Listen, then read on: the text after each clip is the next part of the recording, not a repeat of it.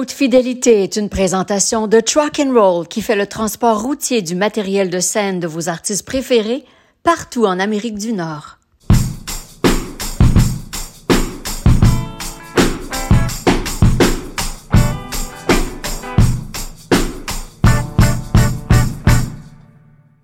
Jason, bienvenue à Haute Fidélité. C'est vraiment euh, très le fun de te recevoir, surtout que c'est la première fois qu'on se rencontre en personne, toi et moi. Vous deux, Comment Brandon, ça? Mais moi et Jason on des, sont des vieux potes. C'est ça, hein? vous êtes rencontrés souvent. Nous, ça n'a juste pas à donner, alors c'est aujourd'hui que ça se passe, puis ça me fait vraiment plaisir. Puis euh, comme tu sais, on aime parler à, à des artistes qui évoluent en français et en anglais. Mais toi, déjà, depuis que tu es né, en fait, tu as évolué en anglais et en français parce que tu as une mère francophone et un père anglophone, c'est ça? C'est c'est le contraire. C'est le contraire? Ouais, Jada. Bajada, c'est- ça vient de l'île de Malte. C'est le, le père de ma mère, en fait, qui porte ce nom. Fait que j'ai pris le nom de ma mère. J'avais les deux noms à l'école. J'avais Bajada Paquin. Et puis, comme beaucoup d'enfants de ma génération, puis euh, en fait, j'étais dans les B. Mon nom, c'est Jason Nicolas Bajada Paquin. J'avais quatre noms sur la liste d'école. Et puis, je crois que les profs euh, ont juste dit, pick two. puis, vu que j'étais dans les B, je voulais pas compliquer les choses, j'ai pris Bajada. Il y a beaucoup de gens qui pensent que c'est un, un nom d'artiste, puis- mais non, pas du tout. J'ai juste pris le, le nom qui était Mais est-ce que tu as commencé à parler en français au début ou en anglais? Mes ou parents, les mêmes? Mes parents avaient un pacte que si, si je parlais à la maison en anglais, j'allais à l'école en français et l'inverse. Alors, euh, beaucoup de la, la famille sur- du côté de ma mère est anglophone, en Styland. Et puis, alors, euh, la culture, toute la, la- la musique, la télévision, euh, les- même les cours de piano étaient en anglais. Les- nos voisins euh, étaient anglophones. Fait que beaucoup de ma vie était en anglais. Alors, mes parents Dans quel aussi- quartier? J'étais à Saint-Sauveur, dans les. Laurentides. On avait une famille juive à côté de chez nous qui était strictly en anglais. Et puis, alors, c'était- anglais, anglais, anglais tout le temps, la vie, tu sais, de bébé jusqu'à 4-5 ans. Puis ensuite, ils ont dit, bon, ben, tu vas aller, tu vas aller à la garderie et l'école en français. J'ai pas voulu, mais bon, c'était la meilleure décision. Puis tu étais toujours à l'école en français alors? Après, ouais, jusqu'au cégep. Au cégep, je suis allé à Vanier College. OK. Euh, en même temps que, je me, je me souviens, c'était en même temps que Patrick Watson. Ah Euh, ouais! Tu étais en musique? Non, j'étais en communication, mais il y avait Patrick Watson, il y avait Lisa, avec qui je joue de la musique maintenant, euh, qui est dans euh, Mirror Mirror, son band, et puis euh, il y avait tu sais, Simon Angel, toute cette gang-là qui était en même temps que moi, mais moi, je n'étais pas en musique. j'étais C'est c'est drôle parce qu'on avait fait un podcast avec Patrick, puis lui, il est anglophone, puis il a dit, à- je pense, première année, qu'il a dit à sa mère, Je vais aller à l'école en français. c'est ça. Mm. Puis il a dit, je ne sais pas même pourquoi j'ai dit ça, mais c'est pour ça que lui est tellement biculturel aussi. Ouais. Mais t'as pas le choix, je veux dire, à Mont- Mais moi, j'étais pas à Montréal, mais juste être au Québec, puis avec des parents, c'est ça. c'était- Il y avait Sesame Street à la télévision, mais après, il y avait Passe-Partout. Puis on se souvient même pas dans quelle langue on parle, rendu là. Tu sais, mon père, c'était en français, ma mère, c'était les deux, elle était bilingue. So we just flip-flop. Mais au niveau de la musique, est-ce que tu as commencé à écouter plus en français, plus en, en anglais? hein? Absolument, ouais. il, y avait, il y avait quelques disques en, en français à la maison. Mon père, c'est un grand fan de Francis Cabrel. Fait que c'était omniprésent. C'était là avec James Taylor, puis Eric Clapton. puis, Vraiment comme euh, des auteurs, compositeurs, interprètes. Ouais. Fait que tout de suite, toi, tu étais. Mais le premier, c'est Michael Jackson. Ah! Without a doubt, c'est Michael Jackson. Un peu euh, moins singer-songwriter, lui. Ouais. Que- mais, mais tu sais, quand t'es- quand t'as 4 ans, 5 ans, c'est ça. il y a- C'est autant Michael Jackson que Bowie, que comme Carole King, James Taylor, mettons, qui est dans le plus dans le songwriter. Mais, Mais quand est-ce que t'as New Kids on the Block, like, tout- ouais, tout, ouais. C'est juste whatever, ce qui sort des speakers. Tu tu sais même pas c'est quoi un genre encore, tu sais pas Ouais. c'est quoi encore le rock, le, la pop. le- C'est c'est juste est-ce que ça sonne bien, est-ce que ça frappe ton oreille puis ça t'excite en tant qu'enfant? Il y avait moins de, de rules ou de trying to be cool. tu sais, de... Mais c'est ça, tu sais, c'était c'était tellement euh, n'importe quoi puis c'était parfait comme ça. Mais quand est-ce que tu as plus découvert des artistes québécois francophones, par exemple? Je dirais c'est en fait c'est avec l'achat des, des CD quand j'avais 12 ans. Mettons les, les premières cassettes que j'achetais c'était Les cassettes. Ah, le, le bon vieux ton. En 91, je me souviens, j'avais 11 ans, puis avec mon argent, j'allais acheter euh, Blood Sugar Sex Magic, Red Hot Chili Peppers. Red Hot Chili Peppers, euh, Nirvana, Nevermind, comme toute cette, cette époque-là. Puis euh, en parallèle, il y avait euh, Daniel Bélanger, Ah, euh, son ouais. premier album, puis euh, je dirais peut-être Jean Leloup aussi. Ah, C'était ouais. comme les artistes qui pouvaient, puis grâce beaucoup à Musique Plus, en fait, que ça coexistait. Tu sais, t'avais- Ouais. C'était très, c'était très drôle parce que tu avais comme au- les combats des clips. Oui. Il y Ah, ouais. Il y avait November Rain de, de Guns N' Roses, mais il y avait genre Aigle Noir en même temps. Tu sais, c'était- oui, de Ouais. la Marie-Carmen. mais c'est comme, c'est tellement random. Tu sais, Il y avait du Céline Dion autant qu'il y avait, tu sais, euh, Smells Like Teen Spirit qui jouait, c'était so Oh random. ouais, puis genre Def Leppard et France d'amour. Oui, exact. C'est ça. Fait que ça, ça jouait, tu sais, c'était dans, dans le, le portrait. Mais je dirais que moi, je- tu sais, le, le premier, les- quand les CD sont sortis, je me souviens d'avoir comme Bon Jovi, Keep the Faith, euh, Daniel Bélanger, euh, son, son premier album. Euh, c'est les premiers CD qui, qui sont apparus à la maison. Et à quel moment c'était clair pour toi que tu allais jouer de la musique et que tu allais même en faire euh, carrière? Ben, la musique est venue à 9 ans avec les cours de piano. Mhm. Puis là, j'apprenais le classique. Et... Aimais-tu ça? Oui, c'est la première chose. Tu sais, j'ai tout fait quand j'étais jeune. Mon- sais, mes parents essayaient de, bon, on fait du soccer, tu fais du karaté, tu fais, tu sais, tous les cours possibles. Puis finalement, c'est moi qui ai demandé pour euh, jouer de la musique parce que mon père, il, il jouait un peu d'accordéon, de piano, guitare, de, de façon Ah, ok. amateur. Et puis, euh, je voyais que dans les soirées, tu sais, même à un très jeune âge, 8 ans, 7-8 ans, tu sais, que ça, ça rassemblait les gens autour du piano, autour de la guitare. Les gens chantaient avec lui, like Piano Man, les chansons Ouais. de l'époque que lui chantait. Et puis, euh, ça- les, les gens aimaient ça. Fait que moi, peut-être que j'étais en quête d'attention, je sais pas quoi à cet âge-là. Puis, j'ai j'ai voulu euh, faire ça aussi. Puis, contrairement à beaucoup de parents, mettons, qui vont laisser leurs enfants tapocher sur un piano, mais mon père m'a toujours empêché. Il dit, tu touches pas au piano, tu vas pas juste cogner sur un piano, tu respectes l'instrument. Tu as envie de jouer, on va te payer des cours. Fait que j'ai- j'avais comme pas le droit de toucher au piano. C'était très euh, noble, Sacré. c'était très sacré comme, comme instrument, comme, comme objet. Puis on en avait un à la maison. Fait que t'imagines un enfant de se retenir, de pas Mm. juste piocher sur un piano. Fait que finalement, j'ai demandé pour des cours à, à 9 ans. J'ai pris des cours pendant 3 ans. Puis j'ai communiqué à ma prof de piano que je voulais, je voulais pas faire ce que nous on faisait dans le cours. Je voulais faire comme Axl Rose dans November Rain. Ah! Ah! Je voulais jouer plein de notes en même temps puis chanter. Puis là, elle dit, OK, tu veux t'accompagner, je comprends des Mm. accords au lieu de faire du doigté. Fait que c'est là que, que comme je comprenais qu'il y avait, oui, OK, je suis en train de jouer la mélodie de quelque chose au piano, mais là, moi, ce que je vois à la télévision, c'est les gens, ils chantent. Je peux pas chanter puis jouer la, la mélodie en même temps au piano. Eux, eux, ils font des, je sais pas comment Les ça s'appelle, mais je savais pas c'était quoi les accords. Je- eux, ils ont l'air de jouer comme tu sais, huit notes en même temps, puis ch- chanter la mélodie. J'essaie de communiquer ça avec le, le très peu de, Wow. connaissances. Puis ma prof, elle a dit OK, on va faire moitié classique parce que c'est important, mais l'autre moitié, euh, je, vais- je vais t'amener des, des feuilles de musique, tu sais, justement November Rain, Elton John. Fait que ça, c'est comme dans les premières chansons que tu as réussi à jouer. Au Ouais, piano? Ouais, ben, mettons qui, que je connaissais, qui jouait Ouais. à la radio. Il y avait Ouais. Eye of the Tiger, il y avait, ben, il y avait euh, Boys to Men, euh, I'll Make Love to You. Like, c'est- c'est cool parce que ça, c'était RB. Tu sais, Oui. des, des accords, oh my god, like, euh, tu sais, des neuvièmes, puis des diminués, puis c'était- plus compliqué à apprendre. Euh, non, c'était c'était vraiment un amalgame de, de plein de genres musicaux. Ah, mais c'est chouette. Puis après, tu as appris d'autres instruments. Ouais, ben après, c'est ça, je voyais dans, dans les parties, euh, tu sais, les épluchettes de blé d'Inde, euh, tu sais, à 11 ans, 12 ans, que, que- on avait des amis qui venaient, des amis à mon- de mon père, qui venaient, puis avec leur guitare, tu sais, fait que ça se transportait mieux qu'un piano. Oui. Euh, puis là, soudainement, tu sais, ils jouaient, tu sais, du Def Leppard, like John Mellencamp, like Mm. toutes des, des chansons Ouais. qu'on connaissait, qui jouaient à la radio, puis là, tu pouvais la- le sortir dehors, tu pouvais jouer autour d'un feu de camp, tu pouvais, les, les- les gens, soudainement, comme même mes cousines qui étaient plus vieilles que moi, qui étaient comme cute aussi, Ouais, que ouais. tu- ah, like, ils étaient comme euh, charmés par ça. Bien sûr. Fait que, tu sais, en tant que- qu'enfant de 10, 11, 12 ans, c'est pas. euh, C'est ça. c'est- J'ai aperçu ça, j'ai compris des choses. Non, non, Ouais. mais c'est un des clichés qui est peu cliché. vrai Ouais. qu'on Ouais. rentre en musique. euh, ouais. Je voyais l'effet que ça avait, puis tu sais, sans nécessairement être un virtuose, mais juste de gratter des accords puis chanter.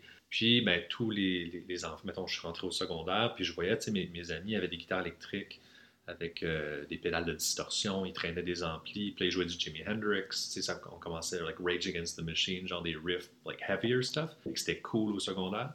Mais moi, mon père, il a refusé de m'acheter des, des pédales puis des amplis. Il m'a donné une grosse guitare country acoustique qui était dure à jouer. Puis il a dit là, tu vas apprendre à jouer l'instrument avant de te lancer dans les Ah, effets. bon. Puis tu sais, tes, tes amis vont abandonner dans six mois, dans un an. Toi, c'est important que tu apprennes à jouer de la musique comme il faut. Ah, il a été vraiment important, ton Fait- père, hein? Ouais, quand même, par rapport à ça. Puis, tu sais, c'était- je trouvais ça un peu, euh, un peu rough là, au début. Comme, mais non, mais tout le monde a une Stratocaster. Puis, tu sais, j'ai envie de faire des riffs. C'est comme non, non, non, non, tu vas, tu vas apprendre à jouer, puis si dans un an, tu aimes encore ça, là, peut-être que tu vas pouvoir t'acheter d'autres équipements, puis d'électrique, puis tout ça. Mais tu sais, apprendre à jouer avant de rajouter des effets.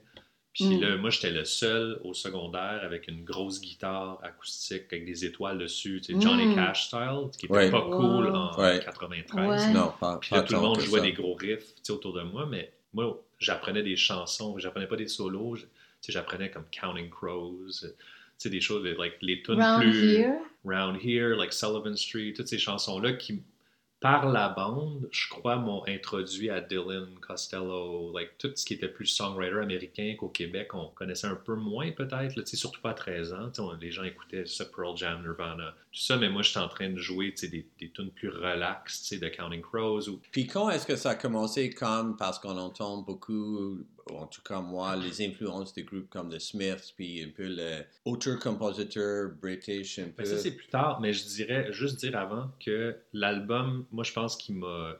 Puis j'ai réalisé ça il y a quelques mois en entrevue, mais qui a tout fait la colle, puis qui a été euh, très, très, très important, c'est le Nirvana Unplugged. Ouais, Mm. Parce que cet album-là est sorti, puis ça me permettait, moi, de finalement pouvoir jouer la musique que les, les- tu sais, mes amis trouvaient Ah, cool, le ouais. Nirvana Ouais. que tout le monde écoutait. Mais regarde, c'est ça, ça c'est les tunes, c'est ça les chansons À derrière la, distorsion, Ouais. tu sais, comme d'entendre cet album-là, puis d'avoir le, le- le livre avec les partitions, les, les tablatures, les accords. Ok, moi je peux faire ça, je peux faire des chords, jouer About a Girl avec deux accords.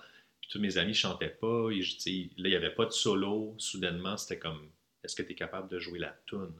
Puis moi, moi, toutes ces fils-là se sont touchés avec cet album-là. Ah, Que, you could be cool. Là, tu- là, je jouais pas la musique de mes parents nécessairement. Ouais. Puis c'était c'était sous forme acoustique songwriter.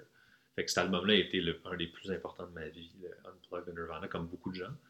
Euh, mais pour répondre à ta question, c'est plus lorsque je suis déménagé en ville à 18, 19, 20 ans que je jouais dans les restaurants, je jouais dans les bars, j'ai fait beaucoup de cover gigs, comme Ouais. growing up, tu sais, de, de 15 ans jusqu'à 25 ans, 30 ans. Puis les gens venaient me voir, ils voyaient que je jouais tu sais, du Nirvana, puis ils me demandaient, mettons quelqu'un de cool de la ville qui débarquait à Saint-Sauveur me disait Est-ce que tu joues du Pixies Mm. Ouais.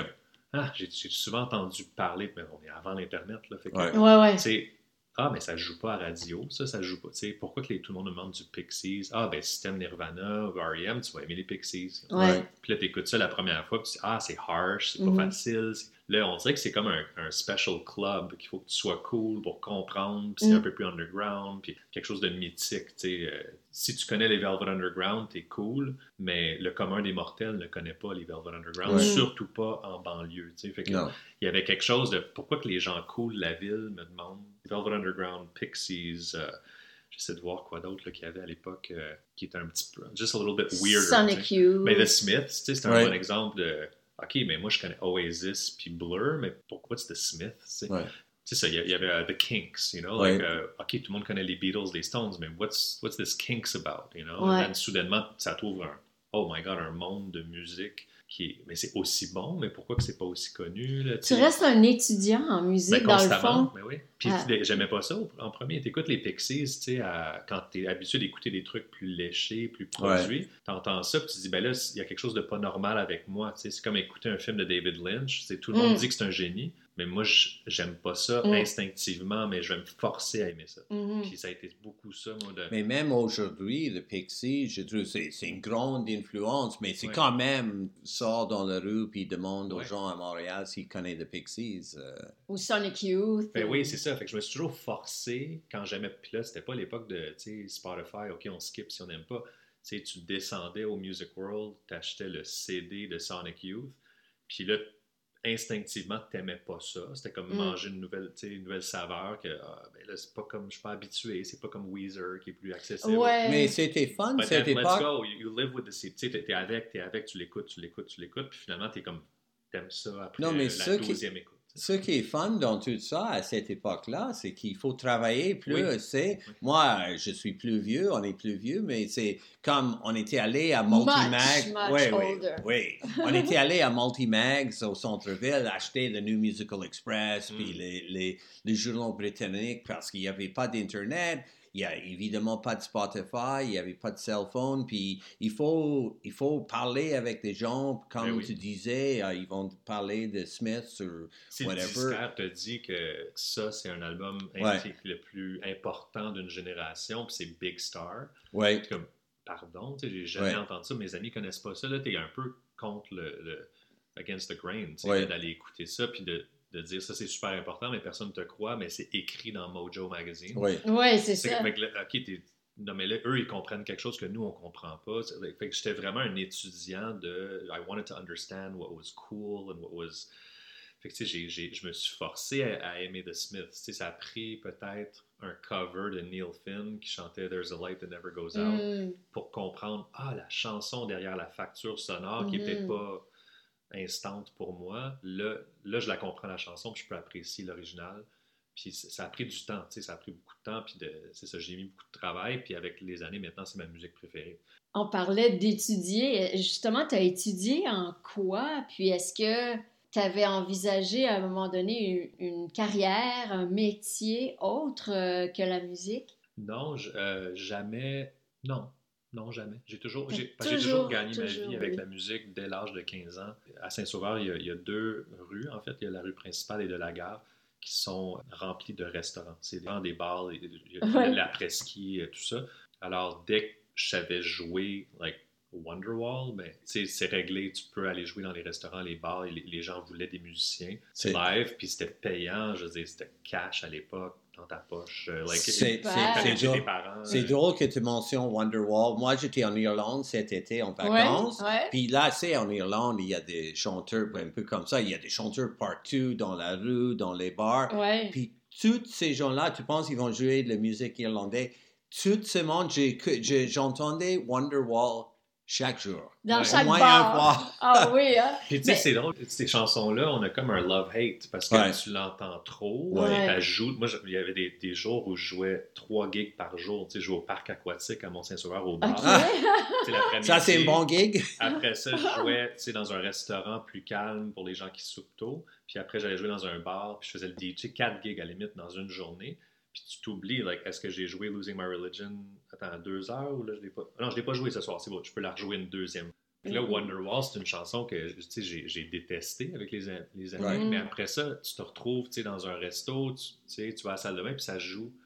Puis tu fais, oh wow, like, what, le master recording de ça, c'est, C'est c'est incroyable. Incroyable. Mais on a été, frisson, là. genre, Non, mais c'est c'est intéressant que tu dis ça parce que les choses avec Wonderwall, pour moi, c'est certain, on a entendu ça trop de fois, mais c'est la mélodie que Noel Gallagher a écrit. Puis je trouve ça intéressant parce qu'avec ta musique, c'est tellement mélodique. Est-ce que Hmm. ça, c'était quelque chose que tu as découvert aussi? Parce que Smith, c'est aussi ça, non? C'est The Kinks, c'est ça? Ouais, ben je dirais vraiment, euh, tu sais, les albums les plus importants, les années formatrices là, de 13, 14, 15 ans, c'est, oui, il y avait Nirvana Unplugged, mais puis je, je répète souvent, le- l'album qui m'a le plus, plus, plus influencé, c'est, en fait, les deux albums, c'est les deux premiers de Counting Crows.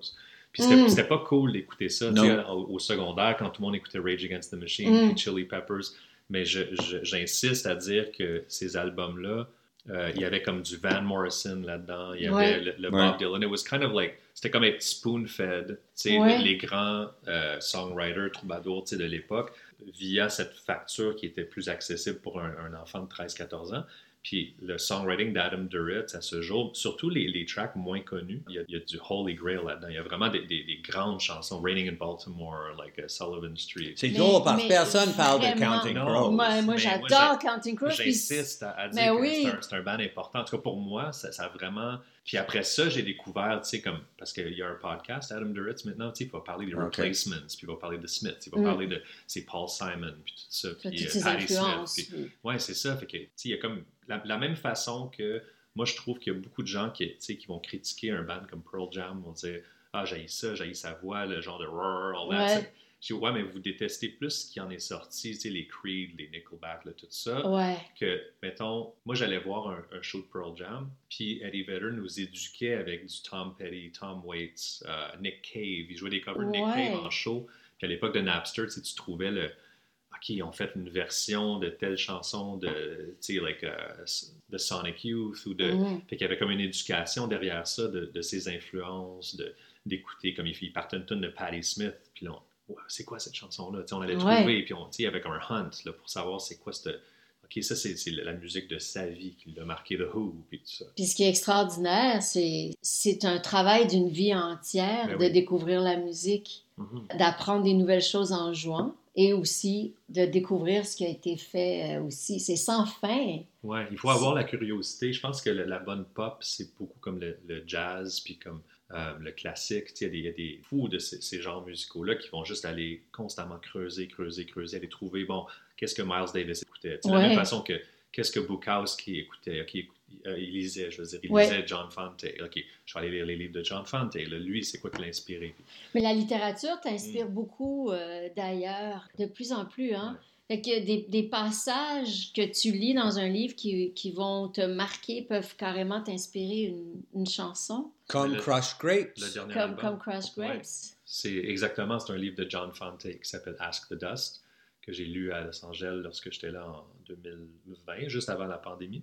Ouais, c'est c'est un livre que j'ai j'ai constamment euh, euh, souligné- euh, surligné, Ouais, euh, des, des Des passages que j'accumule. J'ai comme un document dans mon, mon euh, sur l'application Evernote que je fais juste. J'ai euh, des centaines de pages juste de mots, de phrases, de n'importe quoi. Tu sais, même si c'est un mot que je, que je connais mais que j'ai jamais utilisé. Et c'est quoi dans cette livre qui a frappé, t'a frappé tellement? Euh, ben, il y avait juste tellement de phrases, mais celle qui m'a de Crushed Grapes, c'était euh, qu'il parlait de, de- d'une amoureuse qui, qui avait passé la, la nuit à pleurer. Juste, elle avait vidé les larmes de son corps, puis il l'avait approché le matin, puis elle disait, en fait, elle, elle, avait les yeux comme like two crushed grapes. Ouais. Mm. Puis juste cette image-là, puis tu sais, j'ai- je suis un peu connu comme le sad bastard music. Like, ouais. Tu sais, j'écris Un peu. Un peu beaucoup, tu sais, c'était- c'est devenu mon, mon- quasiment mon, mon shtick, tu sais, mais Ouais. sans, sans le vouloir, j'ai vécu des dépressions, puis j'écris de la musique après, puis tu sais, j'ai des, des albums, c'est des documents à propos de relations,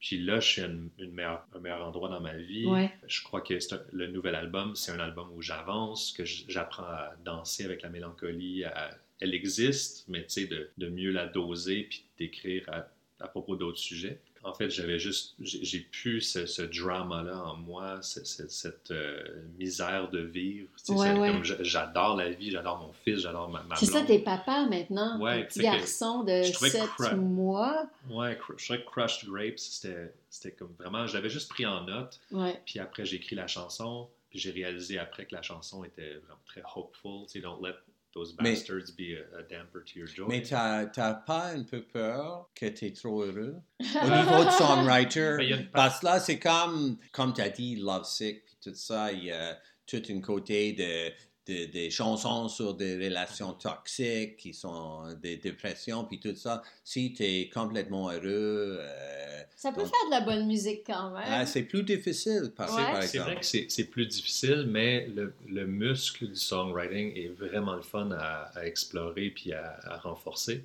Puis je- j'essaie toujours de me souvenir, tu sais, comme un de mes top songwriting heroes, c'est Tom Waits. À Mm. quel point que Tom Waits est un gars très ordinaire dans son quotidien, tu sais, c'est un family man. Puis il écrit avec sa femme, puis c'est un acteur aussi. Et Oui. puis euh, je trouve qu'il y a quelque chose là-dedans de pouvoir. Puis j'écoutais le livre de Jeff Tweedy récemment, euh, I think How to Write a Song, Oui. ça s'appelle OK? Ouais. le audiobook. Puis, tu sais, à quel point que c'est une- c'est un mode de vie, le travail, l'acharnement, de juste la, la routine de d'écrire, même si c'était juste une demi-heure par jour. J'ai toujours été, vu que j'imagine j'étais un, un cover singer-songwriter dans, dans les pubs, les bars et tout ça, j'étais un, un- un étudiant de comment Paul McCartney écrit, comment je- Courtney Barnett écrit, ça me fascine. Evan Dando des Lemonheads, j'aime étudier le songwriting aussi sans être impliqué euh, dramatiquement. Puis euh, dernièrement, les chansons que j'ai écrites, c'est mes préférées. Fait que je, vois que ça peut exister. Mais je comprends qu'il y a une partie de moi qui est. Puis je pense même en grandissant, j'ai vraiment une belle enfance. Puis j'admirais des gens comme Kurt Cobain, comme Elliott Smith, qui est un de mes préférés. Mon Dieu. Fait que je je souhaitais avoir un drame, puis de pas aller, puis de vivre une dépression, puis maintenant avec le recul, tu sais, je, je souhaite pas, tu sais, Mhm. je, je veux pas ça dans ma vie, tu sais, je, je veux Mhm. juste comme le, le, C'est- comme- qui en ressort, tu sais. Ouais, c'est comme s'il y a une, vision romantique Ben de ces gars-là, euh, Ben, de la tragédie. On a idol- idolâtré là, les, les, euh, les Jeff Buckley, les Elliott Smith, Ouais. les- tous ces gens-là, puis c'est pas à, à désirer ce, ce mode de vie-là. aussi. Non. C'est certain, c'est c'est- c'est un peu un autre cliché, non? Qu'il faut être complètement torturé pour... Ben, tous mes préférés sont, sont morts, je veux dire. Like, Ben, je, je regarde, je regardais Elliott Smith, qui Ouais. était- j'étais obsédé par Elliott Smith. Tu sais, j'ai- je l'ai vu en spectacle au Cabaret Juste pour rire. J'allais sur in- Internet voir les setlists à tous les soirs.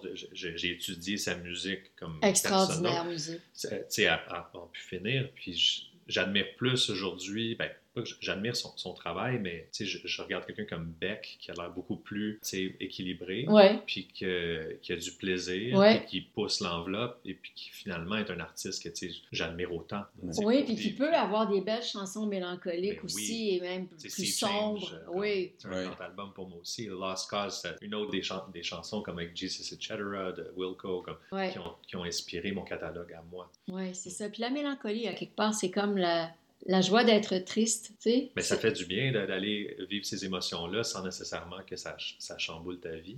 Ouais. Fait que, on, on peut se permettre d'être triste, puis on- c'est important d'être triste. Oui. Je pense que c'est ça. Je crois que c'est ça qu'on, avec les, les, les iPhones, puis toute la, la- la dopamine, que ça, ça on, on se permet plus d'être ennuyé ou d'être triste parce qu'on peut comme couper ça avec un- une distraction.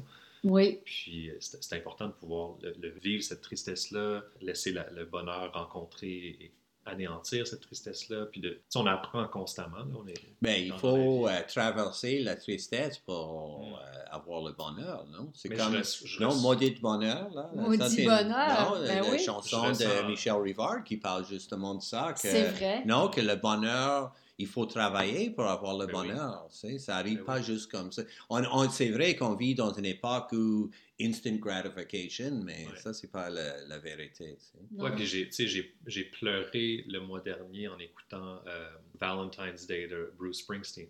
Wow. Like, cette chanson-là, c'est, mon meilleur ami, il vient d'avoir 40 ans, on a, fait un surprise party, puis j'ai appris la chanson Valentine's Day de Bruce Springsteen pour lui, pour, sa fête. Et puis, euh, elle me chavire autant que les chansons d'Elliott Smith ou, tu veut s'enlever la vie. Fait que les émotions sont là, on peut aller euh, jouer avec ça, puis, puis les, les- les- ressentir fortement, puis après passer à autre chose, contrairement à Oui, c'est ça.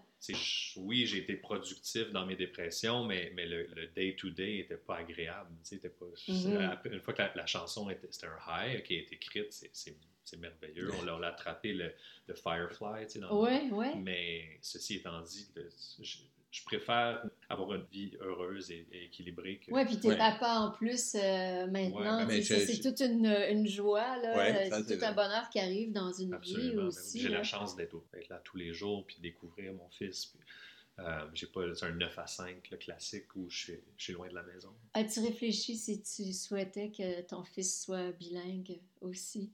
Ben, je crois qu'il va l'être naturellement parce qu'on écoute, je pense, un peu comme moi en grandissant, peut-être qu'à la maison on parle plus français parce que ma, ma copine est francophone. Par contre, moi je lui parle tout le temps en anglais. OK. Euh, on écoute beaucoup de séries, la, la culture ça, ça se fait beaucoup en anglais. Lorsque j'écrivais mes albums en français, je, je, me forçais, un peu comme, comme je me suis forcé à écouter du Pixies, Ouais. je me suis forcé à découvrir, tu sais, OK, bon, c'est qui les artistes qui, qui me touchent au Québec. Tu sais, j'ai- Oui. J'ai fait un, un- un gros blitz de autant français que québécois, tu sais, de- d'écouter Alain Bachung, mais aussi écouter Jimmy Hunt, puis écouter avec casque, puis, Ouais. puis à force Ouais. de jouer avec ces gens-là aussi, tu sais, en show, puis de découvrir leur musique de façon live. Like les Sœurs Boulay, j'ai fait de la tournée avec eux, fait que veux, veux pas, je, je baignais dans un environnement plus québécois. Et puis, euh, tu sais, j'ai appris beaucoup de ça aussi. Mais c'est extraordinaire parce qu'il y a beaucoup de- d'anglophones qui sont pas en contact avec la culture Mm. francophone euh, Mais qué- grâce à québécoise. Fait que toi, tu évolues vraiment dans les, les deux mondes. euh. Mm. Puis, euh, l'élan te vient d'où quand tu as envie de faire un album en français? Euh, par rapport à un album en anglais? Tu en as fait deux euh, Ou est-ce que back en français. est-ce que Euh, c'est juste organique ou est-ce ouais, que comment c'est ça se c'est passe, le label qui dit ben, Non, peut-être faire un en français? C'est drôle parce qu'au début, les quatre premiers disques sont en anglais, puis le, le label à l'époque c'était Maple Music à Toronto. Ouais. Oh, Oh! Bless you. Pardon. Et puis, euh, c'est ça, je me souviens que dans le temps, les, les gens à Toronto me disaient Pourquoi tu fais pas une chanson en français? Pourquoi tu fais pas juste un cover, quelque chose en français Puis je, je résistais, j'étais intimidé par, par la langue. Je me disais pour, euh, tu sais, de- d'avoir passé ma vie à étudier Michael Stipe ou Leonard Cohen ou Adam Duritz ou like whatever, euh, je me disais, tu sais, j'ai pas, j'ai pas fait mes devoirs en français tant que ça, là, à part Mm. écouter Bélanger, puis fait, loup, fait que j'osais ouais. pas, tu sais, puis la, la journée que j'ai décidé de... J'étais, bon, j'ai fait quatre albums, il me semble que j'étais un peu épuisé de mon, mon vocabulaire anglophone, puis tu sais, je parle français dans mon quotidien, j'ai aucune, j'ai aucune raison de...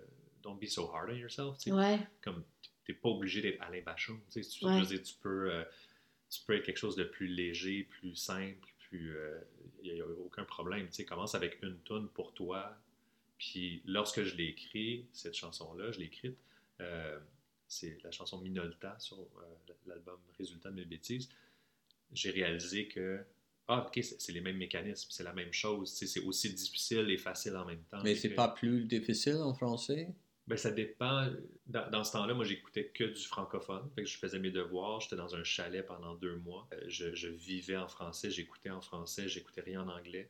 Et puis, euh, à ce moment-là, ben, une fois que tu rentres dans le groove, si tu veux, Ouais, ça, ouais. ça- ça- ça se passait. Ceci étant dit, aujourd'hui, instinctivement, j'écris beaucoup plus en anglais qu'en français. Mhm. Mais cette, cette chanson-là en français s'est transformée en deux albums en français. Ouais, c'est ça.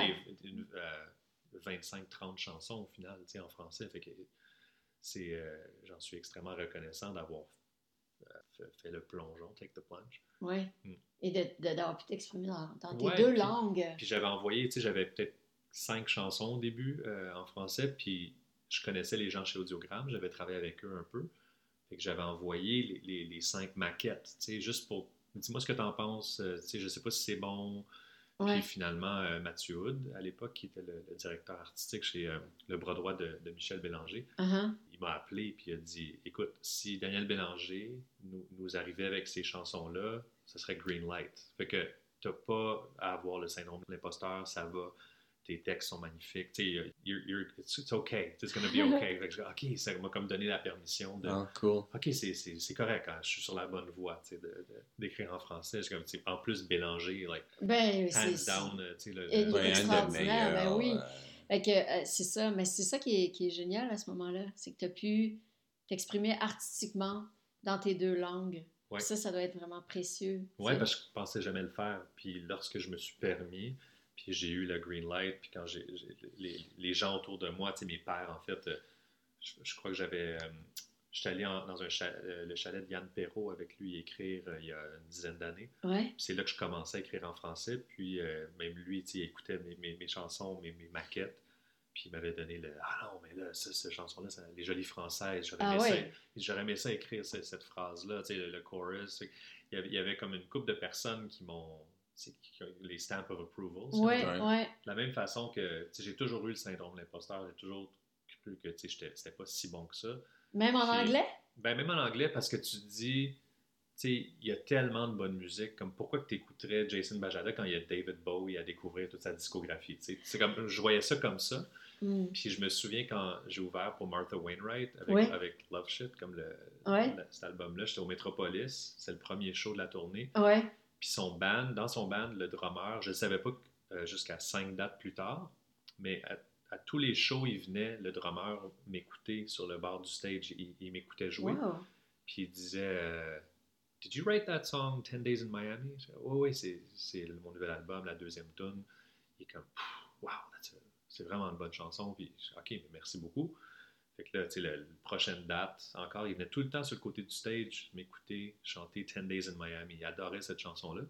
Puis finalement, j'ai appris à travers, je me souviens plus qui, que c'était le drummer de Jeff Buckley, euh, qui avait joué sur Grace. Wow. Wow! euh, Matt Johnson, je pense son nom. Wow! Ok. Puis, OK, lui, euh, il a travaillé avec un des plus grands songwriters des 90s. Oui, puis puis il une vient de me- tes Il idoles. vient de me donner le. OK, arrête de, arrête L'approbation. de lire les, les critiques d'albums, arrête de. Oui, arrête que- de lire les critiques. Fais juste- perds ton temps. Ben ouais. Non, non, mais c'est drôle que tu mentionnes, c'est avec Martha, parce que Martha, dans son livre, puis elle a parlé avec nous aussi, elle avait beaucoup le syndrome d'imposteur aussi, parce que c'est le grand famille. frère Rufus qui est une rockstar, sa mère, puis sa tante, les mais juste un, Ah, un- tout un un autre artiste, songwriter ben oui, ben oui. hors pair. Extraordinaire. Ben Ouais. Pas, pas certain de son duet avec Carly Rae Jepsen, hein, mais, euh, ça- Ouais, ça, c'est- ça, c'est une autre histoire. Ben, Jason, Merci, merci Jason. pour ton, tes propos, ton temps, puis tout ça. Puis c'est vraiment le fun euh, de te rencontrer enfin, puis de Ben, c'est le fun discuter de avec voir toi. que t'es, t'es, euh, encore plus magnifique en personne que Oh! toutes mes années à la télévision de te voir. Je trouvais ça cool. Wow! Mais euh, t'es, you're a delight. Tu viens de faire sa journée quand, quand même, non? Merci. Merci à toi. You're a delight yourself. Merci beaucoup.